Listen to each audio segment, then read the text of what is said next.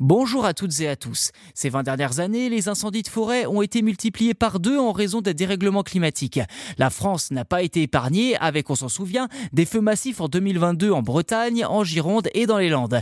Cette année encore, de nombreuses destinations européennes ont été exposées à ces feux, comme le Portugal. Dans d'autres pays, des initiatives voient le jour pour faire face aux incendies et aider les pompiers.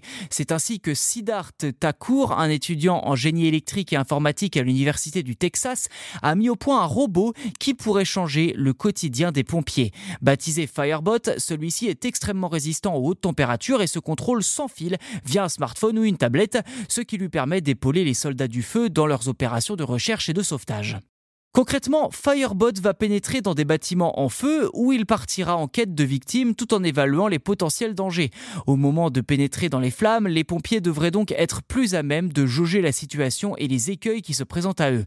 L'intérêt de ce robot, c'est surtout son prix, car contrairement à d'autres engins professionnels qui coûtent environ 300 000 dollars unité, Firebot ne coûte que, j'ai envie de dire avec des gros guillemets, 90 000 dollars. D'autre part, la durée de vie de cette machine est évaluée à 10 ans, ce qui en fait une solution plutôt D'ailleurs, dans le détail, Firebot est fabriqué à partir d'un certain nombre d'alliages spéciaux, mais est aussi doté de technologies de refroidissement. Ces dernières viennent garantir une bonne résistance aux flammes jusqu'à 3 mètres de haut et aux températures élevées jusqu'à 1000 degrés Celsius.